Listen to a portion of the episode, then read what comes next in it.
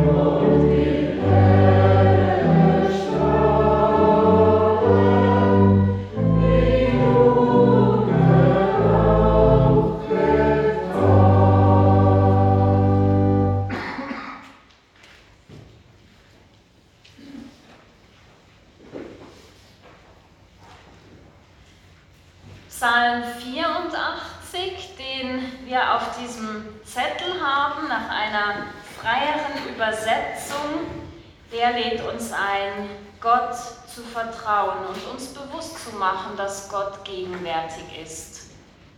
Dort, wo A steht, lesen wir alle, dort, wo B steht, da werde ich alleine lesen. Wir beginnen miteinander und ich lade uns ein, dazu aufzustehen und zum anschließenden Gebet auch stehen zu bleiben.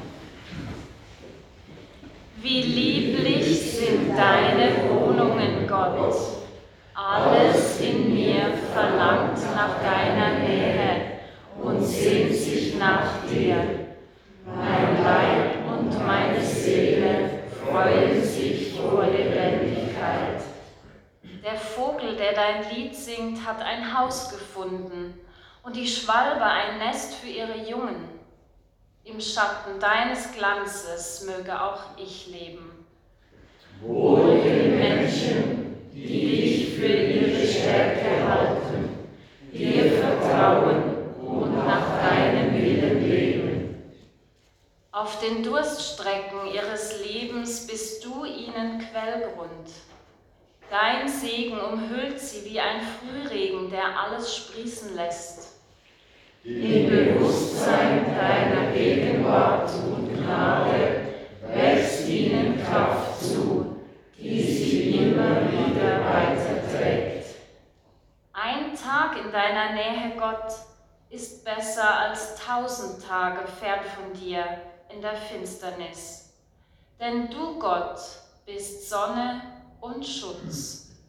Du gibst Gnade und Ehre und lässt kein gutes Maulen den Frommen. Wohl den Menschen, die dir Vertrauen schenken. Amen. Ich bete mit Worten von Antje Sabine Nägeli. Auf dich warten, mein Gott, auch wenn es lange Zeit braucht, bis die Unruhe sich legt in mir weil Sorgen quälen. Auf dich warten, mein Gott, auch wenn meine Sinne dich lange nicht wahrnehmen, weil Angst mich lähmt. Auf dich warten, mein Gott, auch wenn die Fluchtimpulse mich zu überwältigen drohen, weil Leid mich bedroht. Mein Gott, in mir ist die Sehnsucht, dich neu zu erfahren als den, der mich auffängt als den, der mich tröstet, der mir hilft, der mir die Angst nimmt, als den, der mich wieder atmen lässt, als den, zu dem ich gehören darf. Während ich auf dich warte, mein Gott, werde ich gewahr, dass ich erwartet bin von dir, dass du mich unablässig lockst, bis ich es wage, mich dir zu lassen. Da bin ich, mein Gott da bin ich. Amen. Amen.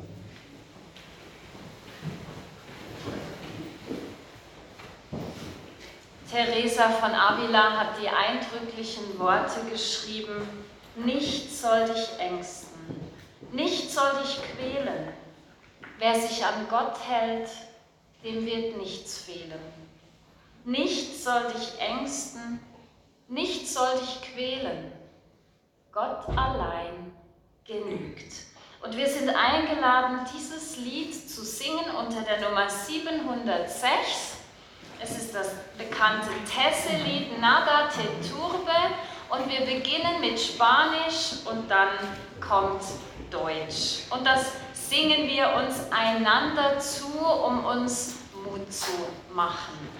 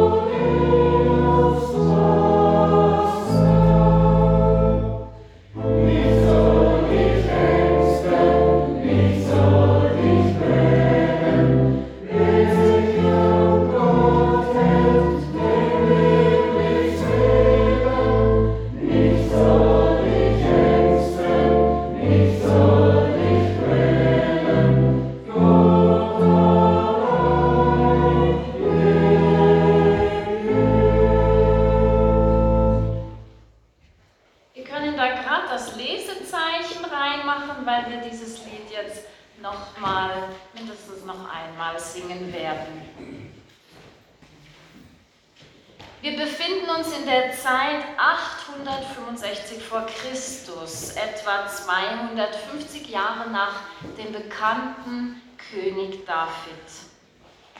Nach David kam ja König Salomo und nach diesem wurde das Reich Israel oder Juda eben in die zwei Teile, Nordreich Israel und Südreich Juda geteilt. Und immer herrschten parallel zwei Könige. Und ganz grob kann man sagen, die Könige im Südreich, da gab es zwischendurch solche, die an Gott glaubten, die Gott nachfolgten, die ganz ernste Sache mit Gott machten. Aber im Nordreich, da muss man sagen, da war jeder König gottlos. Einer schlimmer als der andere. Und das Volk Israel hatte zu dieser Zeit einen bösen, gottlosen König, den König Ahab. Dieser hatte sich eine heidnische Frau genommen namens Isabel, die ihren Mann und das ganze Volk zum Götzendienst verführte. König Ahab tat, was dem Herrn missfiel, so heißt es in der Bibel, und zwar mehr als alle, die vor ihm gewesen waren. Und er forderte den Zorn Gottes heraus, noch viel mehr als seine Vorgänger. Ahab diente Baal, einem Fruchtbarkeitsgott, und betete diesen an. Der Gott Baal war ein grausamer Gott, der sogar Kinderopfer forderte. In der Regel verehrte das Volk Israel den Gott, den auch der entsprechende König anbetete und passte sich jeweils an. So diente auch Israel dem Gott Baal und vergaß immer mehr den lebendigen Gott Jahwe. Aber Gott greift ein. Er beruft einen Propheten, nämlich Elia, und lässt diesen eine lange Hungersnot, Trockenzeit, Dürre ankündigen, die länger als drei Jahre dauert. Gott scheint sich zurückzuziehen in dieser Zeit. Mal schauen, ob die Fruchtbarkeitsgötter helfen können. Nein, sie helfen nicht. Und König Ahab ist am Verzweifeln. Schließlich kommt es zu einer Art Zweikampf zwischen Jahwe und dem Gott Götzen Baal. Und Jahwe erweist sich als lebendiger Gott. Und das Volk bekennt sich einstimmig zum Gott Israels. Und schließlich soll Elia dem König den lang ersehnten Regen ankündigen, der auch schon bald in Schauern niederprasselt. Vielleicht erinnern wir uns noch an dieses Theaterstück im Segnungsgottesdienst, wo so eindrücklich dargestellt wurde. Ja, und jetzt könnte man sagen, Elias Mission ist erfüllt. Jetzt kann er doch nach Hause gehen und die Beine hochlegen, seinen Erfolg feiern. Aber mitten im Erfolg erlebt Elia eine tiefe Krise. Und das ist jetzt sehr spannend. Ein Wort genügt und er bricht zusammen. Und ich lade uns ein, jetzt während wir die Geschichte hören und auch die Predigt, die Parallelen zu ziehen. Denn auch im Moment genügt ein Begriff. Und dieser Begriff löst Gefühle und Gedanken, beziehungsweise Gedanken und Gefühle in uns aus, denn unsere Gefühle werden von dem bestimmt, wie wir denken. Hören wir auf die Worte aus dem ersten Königebuch Kapitel 19. Rudi Thommann wird uns den Bibeltext lesen. Vielen Dank.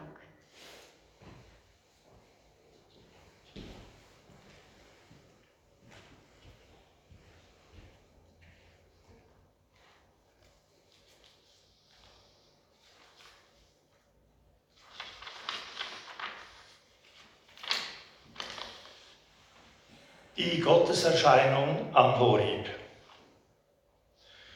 Ahab erzählte der Isabel alles, was Elia getan und wie er alle Propheten mit dem Schwert getötet hatte. Da sandte Isabel einen Boten an Elia. So bin ich Isabel.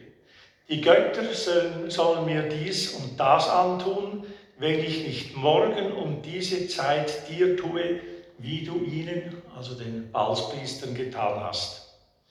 Da fürchtete er sich, machte sich auf und ging fort, sein Leben zu retten. Als er nach Beerseba in Juda kam, ließ er seinen Diener dort. Er selbst aber ging in die Wüste, eine Tagesreise weit. Und als er hingekommen, setzte er sich unter einen Ginsterstrauch. Da wünschte er sich den Tod und sprach, es ist genug. So nimm nun, Herr, mein Leben hin, denn ich bin nicht besser als meine Väter. Dann legte er sich unter dem Ginsterstrauch schlafen. Auf einmal aber berührte ihn ein Engel und sprach zu ihm, Steh auf und iss. Als er sich umschaute, siehe, da fand sich zu seinen Häupten ein geröstetes Brot nebst einem Krug mit Wasser. Da aß er und trank und legte sich wieder schlafen. Und der Engel des Herrn kam zum zweiten Mal, berührte ihn und sprach, Steh auf und iss, sonst ist der Weg für dich zu weit.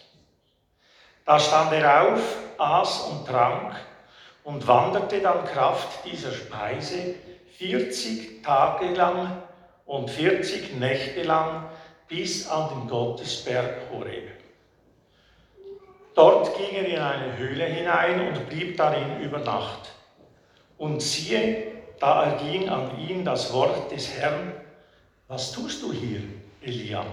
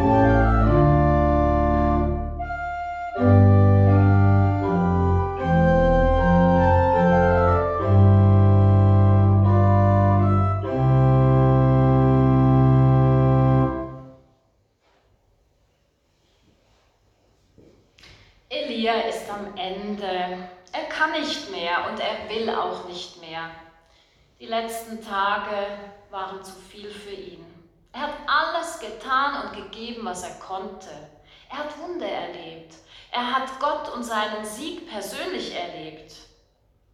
Wie schon gesagt, Elia hätte allen Grund gehabt, sich zu freuen, zu feiern, aber er tut es nicht. Er kann nur noch eines denken und das raubt ihm die letzte Kraft, die Freude, den Lebensmut. Er muss die ganze Zeit daran denken, was Isabel, die Frau von König Ahab, zu ihm gesagt hat. Es waren böse Worte, Worte voller Rache und Entschlossenheit, Worte des Hasses und des Todes. Und kaum hatte diese Frau die Worte ausgesprochen, bekam es Elia mit der Angst zu tun und ergriff die Flucht. Im Text steht, er für, da fürchtete er sich. Und das Wort für das Fürchten, das geht noch viel tiefer. Denn es heißt auch, er sah im Sinne von erkennen und verstehen. Elia erkennt auf einmal die Bedeutung und Tragweite von dieser Situation. Und er versteht die Ernsthaftigkeit und den Nachdruck in den Worten von Isabel. Er realisiert, jetzt wird's ernst. Mit dieser Frau, mit dieser Feindin ist nicht zu spaßen. Deshalb macht sich Elia möglichst schnell auf den Weg vom Einflussbereich von König Ahab und Königin Isabel weit, weit weg. Manchmal geht es uns auch so, vielleicht auch gerade jetzt, dass es uns wie Schuppen von den Augen fällt, dass plötzlich glasklar wird, so ist die Situation. Jetzt hat es uns erwischt, jetzt hat es uns eingeholt. Jetzt muss sich sofort etwas ändern. Ein Wort und alle rennen Händedesinfektionsmittel kaufen und stellen fest, es gibt keins mehr. Was löst das in uns aus? Ein Wort oder das nächste Wort und alle rennen in die Läden und kaufen die Regale leer. Ist verständlich. Ein Wort und unser Denken wird negativ und wir fühlen Angst und Sorge. Wenn wir unter 35 sind, das habe ich heute im Radio gehört, auf dem Weg hierher, dann muss man ja keine Angst haben. Was ist mit denen, die drüber sind oder wie es so schön heißt, die über 65-Jährigen? Müssen die jetzt Panik kriegen? Was soll das? Was sollen wir tun? Elia ist gerannt. Dieses eine Wort von der Königin war der Tropfen, der das Fass zum Überlaufen brachte. Kennen wir das auch? Solche Worte, die uns innerlich oder sogar konkret aufwecken, manchmal sogar zusammenbrechen lassen. Eine Nachricht, mit der niemand gerechnet hat. Worte, die einem das Gefühl geben, im falschen Film zu sein. Ein Wort oder ein Satz, der alles mit einem Schlag verändert. Ein Ausdruck, der uns den Boden unter den Füßen wegzieht, weil wir auf einmal merken, wie die Realität wirklich ist und dass wir uns bisher getäuscht haben. Und die Themen sind ja nicht nur persönlich, im eigenen Umfeld, in der Familie, im Bekanntenkreis, sondern da gibt es immer, nicht nur jetzt, es gibt immer Themen, die auch gesellschaftlich, die uns europaweit und sogar weltweit betreffen. Und da sitzt jetzt Elia in seiner Wüste, wo sich sengende Hitze und klirrende Kälte abwechseln. Also man könnte wirklich sagen, ein Wechselbad der Gefühle, wo Einöde und Leere herrschen, wo nur selten Leben sichtbar wird. Nein, Leben will Elia nicht mehr. Jetzt lässt er sich entmutigt auf die Erde fallen unter einen Ginsterstrauch, der immerhin ein bisschen Schatten spendet. In Gedanken ziehen die letzten drei Jahre nochmal an ihm vorbei und er muss sagen, ja, er hat viel mit Gott erlebt und ein Wunder nach dem anderen gesehen. Aber jetzt, jetzt hat er Angst. Obwohl er sich ja auf der Karriereleiter ganz oben befindet. Wow, Elia, du bist doch so ein erfolgreicher Prophet. Du bist doch eigentlich ein Vorbild im Glauben fürs ganze Volk. So wie du sollte man doch mit Gott leben. Von dir können wir doch viel lernen. Aber irgendwas stimmt mit Elia nicht. Elia, was ist los? Elia ist am Ende seiner Kraft, seiner Hoffnung. Er merkt, er hat es auch nicht weitergebracht als alle anderen. Dieser Satz, ich bin nicht besser als meine Väter, das ist eigentlich so ein schönes Bekenntnis, wo wir alle sagen können, ne, wir sind auch nicht besser als andere, weder als unsere Vorfahren noch als unsere Familienangehörigen, weil wir alle haben unsere Themen, wir alle haben unseren Anteil, wir alle sind eingeladen, unseren eigenen Balken anzuschauen und nicht den Splitter beim anderen. Aber dieser Satz, ich bin nicht besser als meine Väter, das ist eigentlich auch eine Kapitulation vom Elia, weil vor ihm gab es noch mehr Propheten, wo immer wieder die gleiche Botschaft gebracht haben. Und jetzt merkt er, es hat ja nichts gebracht. Und ich habe gedacht, ich bin derjenige, bei dem jetzt die große Wende kommt im Volk Israel. Aber auch ich habe es nicht geschafft. Meine Worte, die sind auf Granit und auf Mauern gestoßen. Ja, und dann kommt die Erschöpfung. Gott, lass mich sterben. Dann kommt die Depression, das Burnout. Elia spürt seine Grenzen und er macht eigentlich das einzig Richtige in seiner Situation. Er ist körperlich so am Ende, dass er erstmal einschläft unter diesem Strauch, völlig übermüdet, total fertig. Aber wir können ja sagen, Gott sei Dank erhört Gott nicht alle unsere Gebete und auch nicht das vom Elia, denn Gott lässt ihn nicht sterben. Er erfüllt ihm den Wunsch, aus dieser Welt zu fliehen und seinem Problem zu entkommen nicht.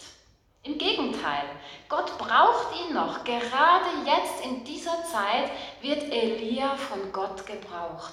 Denn da hat es ganz viele Menschen, die Ermutigung brauchen, die Gottes Wort die Hoffnung brauchen. Gott hat noch eine Aufgabe für Elia und er weiß am besten, was Elia jetzt gut tut. Und so schickt Gott seinen Engel zu Elia, der ihn berührt, der eine Botschaft für Elia hat und die erste Botschaft, die heißt schlicht und einfach, steh auf und iss. Richte dich wieder auf, Elia, mach dich auf, sei motiviert, sei wieder tatkräftig. Und jetzt ist, Gott will dein, dich äußerlich und innerlich stärken. Ja, Elia steht auf, er sieht neben ihm geröstetes Brot und einen Krug Wasser. Er ist hungrig und durstig und so gibt er seinem Körper die nötige Nahrung und Flüssigkeit. Aber er ist nicht voller Tatkraft. Er legt sich wieder hin und schläft weiter. So müde ist er. Ja, Elia hat wirklich viel geleistet und sein Körper braucht Erholung. Wenn wir am Ende sind mit unserer Kraft total erschöpft, dann braucht es manchmal auch zuallererst die Erfüllung von den körperlichen Bedürfnissen Schlaf, Trinken, Essen bis wir wieder so gestärkt sind, dass wir einen Schritt weiter gehen können und über das, was uns beschäftigt, auch sprechen können. Und Gott führt jetzt keine stundenlangen Gespräche mit Elia und tut genau analysieren, was ist denn da jetzt passiert, gerade mit den Baalspriestern, wie können wir das sehen, wie können wir das deuten? Nein, er lässt Elia schlafen, er lässt ihn essen und trinken und er gibt Elia Zeit. Das Erste, was Gott tut mit Elia, er schickt seinen Boten und stillt Elias Grundbedürfnisse. Er versorgt Elia mit Brot und Wasser, nicht nur einmal. Elia erlebt, dass Gott ihm das gibt, was er braucht und dass Gott ihm in diesem Moment genügt. Gott allein genügt. Wir singen wieder das Lied Nada te Turbe 706, einmal Spanisch, einmal Deutsch. Und dann geht es weiter mit Elia.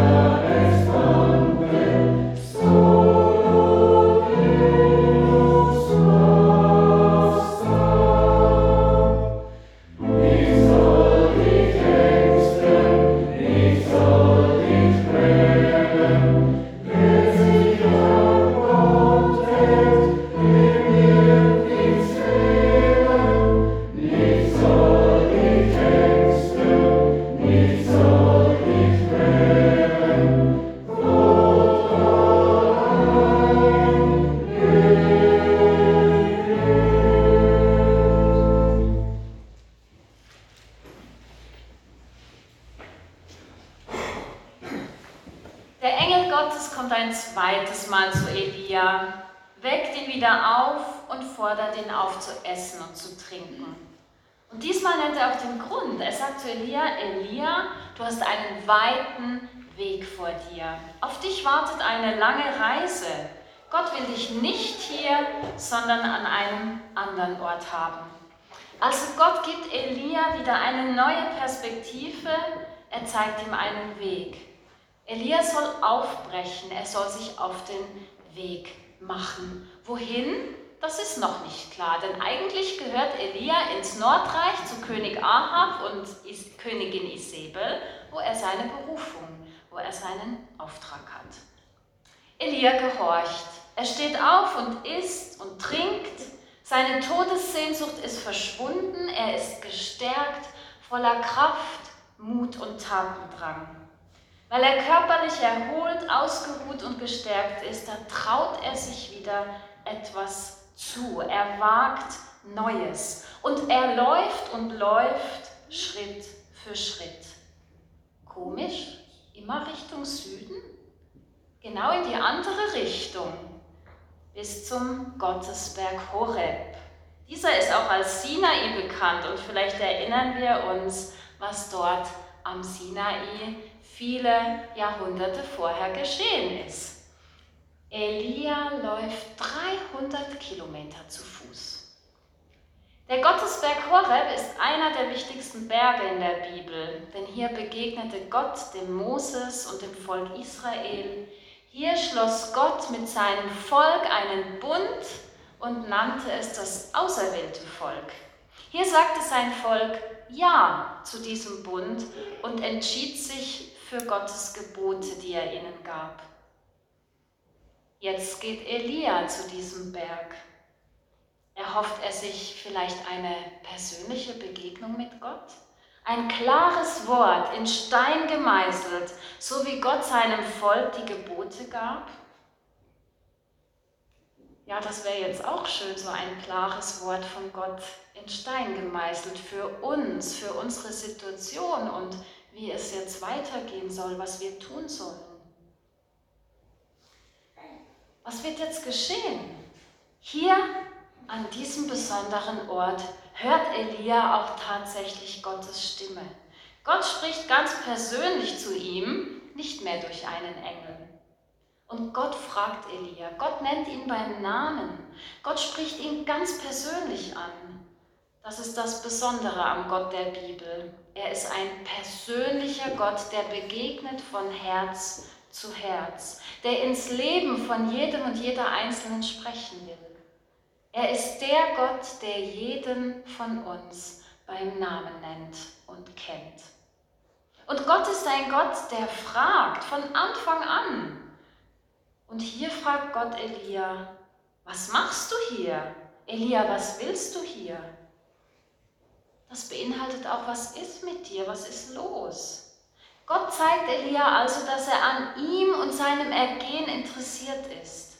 Er fragt Elia und ermutigt ihn, mit seinen Lasten und Sorgen zu ihm zu kommen und abzuladen.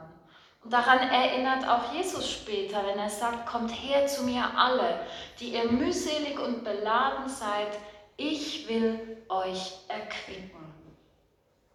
Ja, Gott fragt auch uns, dich und mich, er ist genauso an uns und unserem Ergehen interessiert. Er fragt uns, und jetzt können wir alle ganz persönlich unseren Namen einsetzen. Du, was machst du? Was willst du? Was beschäftigt dich? Wovon bist du im Moment erfüllt? Wohin geht deine Sehnsucht? Was wünschst du? Wir alle kennen aus unserem persönlichen Leben so schwierige Situationen von vielleicht Erschöpfung, von Krisen, von Einsamkeit, jetzt auch Ungewissheit, Sorgen und Angst, wo wir eine Zusage und eine Ermutigung brauchen. Ja, vor allem dann, wenn wir von Sorgen, Grübeln und Unruhe geplagt sind.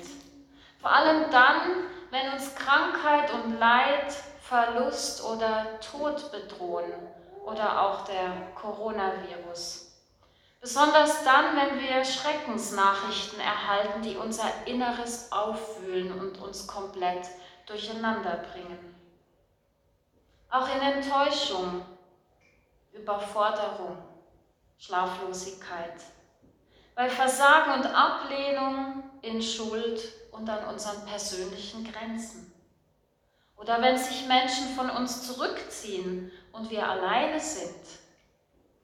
Und ich lade uns ein, auch mal wahrzunehmen, was im Moment sozial passiert mit der Distanz. Ich finde es ganz wichtig, dass wir diese Maßnahmen einhalten. Aber wenn dann als Folge passiert, dass Menschen vereinsamen, abgelehnt werden, niemand kommt mehr, weil es verboten ist, was heißt das sozial? Was ist da noch für ein anderer Virus im Umlauf? Oder wenn Menschen auf einmal vereinsamt, ohne dass Angehörige dazukommen dürfen, sterben müssen. Ja, manchmal sind wir so verzweifelt, dass nur noch Flucht, Schlafen oder der Wunsch zu sterben eine Lösung zu sein scheinen. Oder das Gegenteil, das kennen wir auch, Flucht.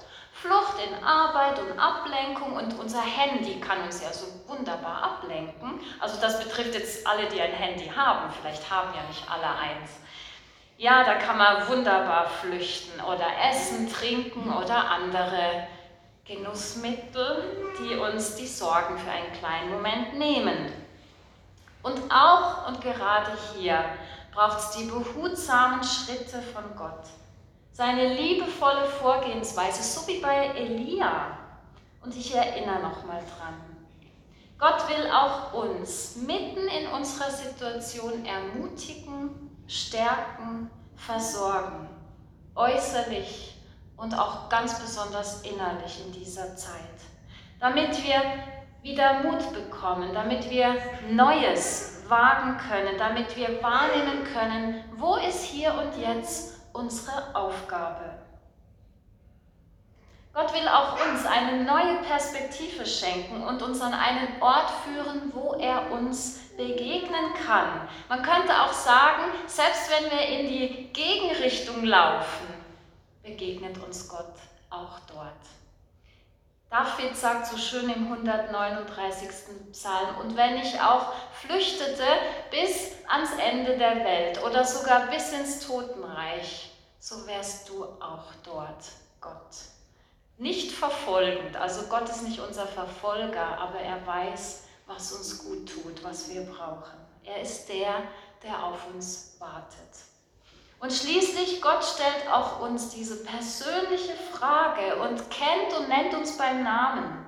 Er zeigt sein Interesse an uns und will unsere Geschichte hören mit dem, was uns beschäftigt und belastet.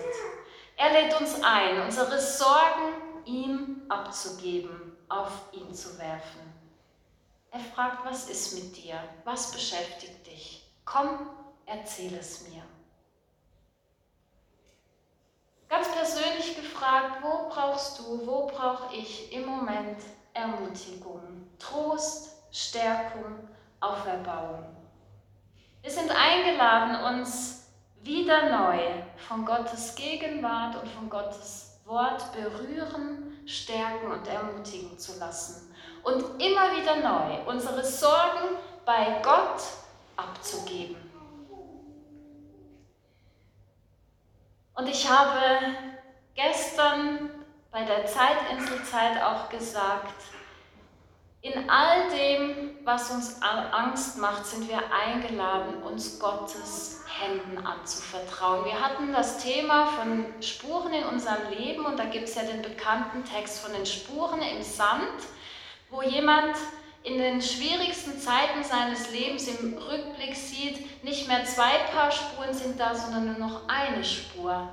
Und Gott antwortet ihm auf die Frage, ähm, warum hast du mich allein gelassen? In dem Moment, wo ich dich am meisten gebraucht habe, ich sehe nur eine Spur, da war ich ganz allein. Gott antwortet, mein liebes Kind, ich liebe dich und ich werde dich nie alleine lassen. Erst recht nicht in Momenten der Angst und Not. Dort, wo du nur eine Spur gesehen hast, da habe ich dich getragen. Dort, wo du nur eine Spur gesehen hast, da habe ich dich getragen. Das dürfen wir in unser Inneres aufnehmen und speichern. Gott hat uns nicht versprochen, dass wir von Leid und Krankheit und Not verschont bleiben. Aber was er uns versprochen hat, ist, dass er immer bei uns ist, auch im dunklen Tal. Und ich empfehle uns allen, dass wir das wie so eine Infusion in uns tropfen lassen, dass Gott da ist, mit uns, auch in dieser schwierigen Zeit. Denn letztlich ist es das, was bleibt, auch wenn kein Mensch mehr da ist. Gott bleibt und er wartet auf uns und er kommt mit. Gott ist da. Gott ist für dich und für dich da. Alle eure Sorgen werft auf ihn, auf Gott, denn er sorgt für euch.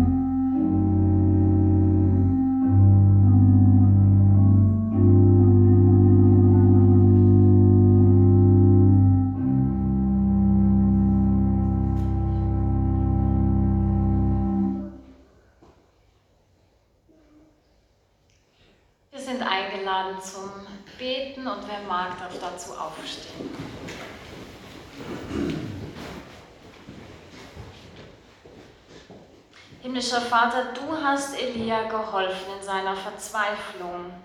Dein Engel hat ihn gestärkt. Wir bitten dich, stärke auch uns auf unserem Weg. Herr Elia kam an seine Grenzen. Die Anforderungen von außen und innen und seine Sorgen wurden zu groß. Wir bitten dich, lass uns rechtzeitig erkennen, wann es genug ist. Gott, du bist Elia persönlich begegnet. Du hast in seine Situation hineingesprochen. Das rechte Wort zur rechten Zeit. Wir bitten dich, sende auch uns dein Wort der Wahrheit, dass es uns leitet, ermutigt, stärkt und tröstet. Gott, du bist treu und hast Elia bis zum Ende begleitet. Wir bitten dich, sei du auch mit uns und für uns da, Tag für Tag und bis ans Ende unserer Tage. Wir beten mit den Worten von Jesus. Unser Vater im Himmel, geheiligt werde dein Name, dein Reich komme, dein Wille geschehe, wie im Himmel, so auf Erden. Unser tägliches Brot gib uns heute und vergib uns unsere Schuld, wie auch wir vergeben unseren Schuldigern. Und führe uns nicht in Versuchung, sondern erlöse uns von dem Bösen. Denn dein ist das Reich und die Kraft und die Herrlichkeit in Ewigkeit. Amen.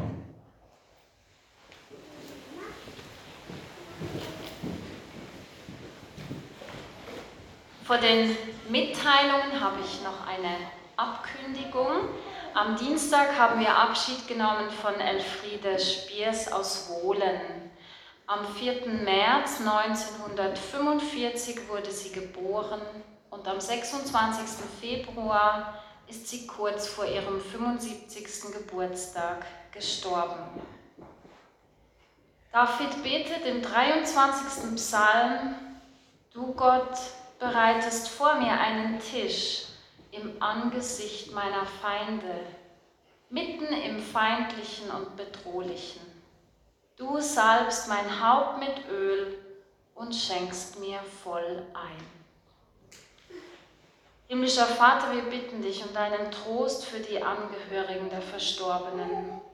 Und wo jemand sein letztes Wegstück zu gehen hat, da bitten wir dich, stehe du ihm oder ihr bei.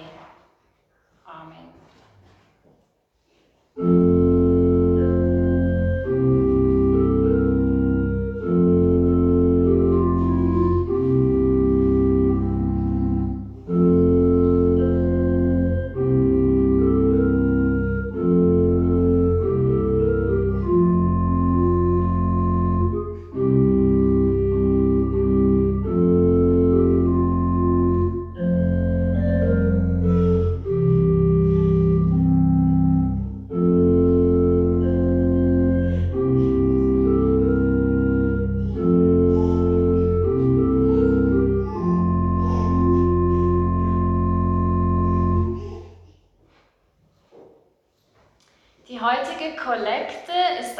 Kantonalkollekt und für das Ökumenische Institut Bossey bestimmt.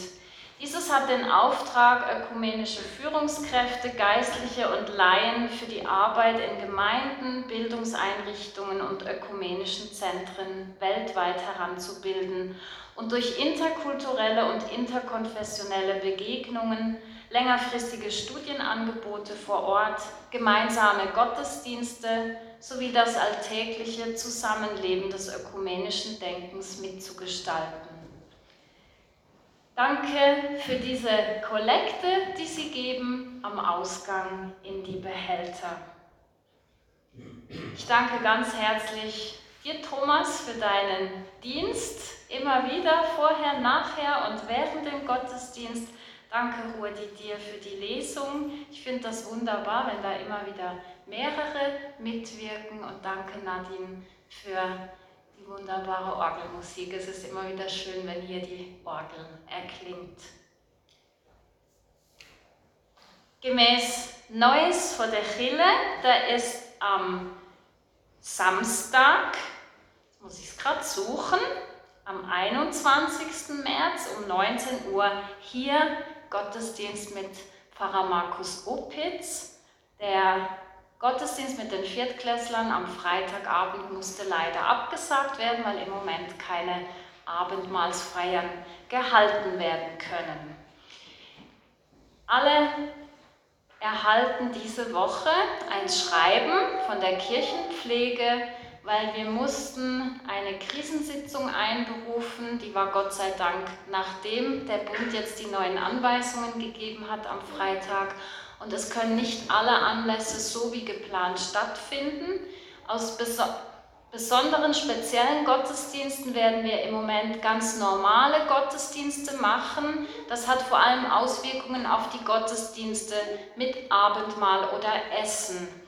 Im Moment wird empfohlen, kein Abendmahl zu feiern, nicht miteinander zu essen in der Kirche und Kirchgemeinde, aber ich kann Ihnen versprechen, die Abendmahlsfeiern, da wird es ein geistliches Abendmahl geben, eine Meditation dazu. Ich sage jetzt mal herzlich willkommen zu diesen Anlässen. Schauen Sie dann im Brief nach und wer Zugang hat zum Internet auf der Homepage.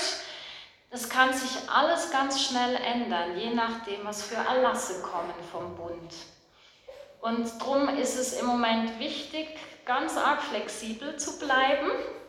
Und ich habe heute Morgen noch eine, zwei Listen ausgedruckt, die liegen da auf den Tischen draußen. Die sind nicht dazu gedacht, dass wir kontrollieren, wer im Gottesdienst war, sondern wer möchte, darf sich da eintragen, Name, Adresse, E-Mail-Adresse. Denn falls der Fall eintreten sollte, dass wir uns nicht mehr versammeln dürfen, dann gibt es die Möglichkeit, dass wir vom Seelsorgeteam Ihnen per Post Andachten und Ermutigungsbriefe schicken oder per E-Mail als PDF, damit die Seele genährt wird. Und da dürfen Sie sich eintragen und wir suchen fortlaufend nach Lösungsmöglichkeiten. Wir sind auch dran, dass es vielleicht möglich wird, dass man Gottesdienste dann hören kann via Internet oder im schlimmsten Fall, dass wir sogar eine CD verschicken. Also wir sind dran. Sonja? Ich habe auch noch etwas, das gerade zu dieser Sache passt. Gestern Abend habe ich ein SMS bekommen und dort ist gestanden, unter anderem, wir sollen uns treffen, immer oder also im äh, Betten immer zu oben am 8. Dass weltweit äh, so eine Bewegung käme gegen den Virus, sollen wir uns mit Gott verbinden. Und ich habe das Mail schon weitergeschickt, aber ich habe ja nicht alle Mailadressen.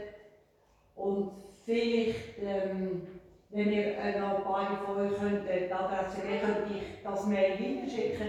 Ich finde, wenn wir das könnten, wir als Gemeinde, immer zu oben am 8. Der Vorschlag ist, 5 äh, Minuten beten für die Situation in der Welt. Das habe ich jetzt loslassen. Danke, das ist super. Schickst mir das Mail he? und dem Markus. Und wir können uns ja merken, wenn wir dran denken, um 8 Uhr am Abend, dass wir beten. Aber gell, wir dürfen rund um die Uhr beten, immer wieder dann, wenn es uns einfällt. Und ich merke auch, dass es mir hilft im Moment, gerade wenn ich im Auto unterwegs bin, dass ich bete oder ich muss mich auch immer entscheiden, schaue ich jetzt die neuesten Nachrichten im Internet oder ziehe ich mich bewusst zurück und vertraue Gott all diese Dinge an. Und ich merke, das tut mir besser als das andere, weil das andere erfahre ich sowieso früher oder später.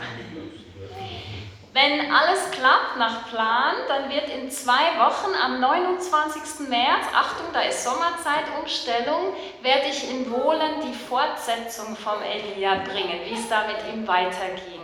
Herzliche Einladung dann in der reformierten Kirche Wohlen sind jetzt eingeladen, uns unter Gottes Segen zu stellen. Als Segenslied habe ich das Lied Bewahre uns Gott, behüte uns Gott ausgewählt. 346. Wir singen alle Strophen und stellen uns unter Gottes Segen. eine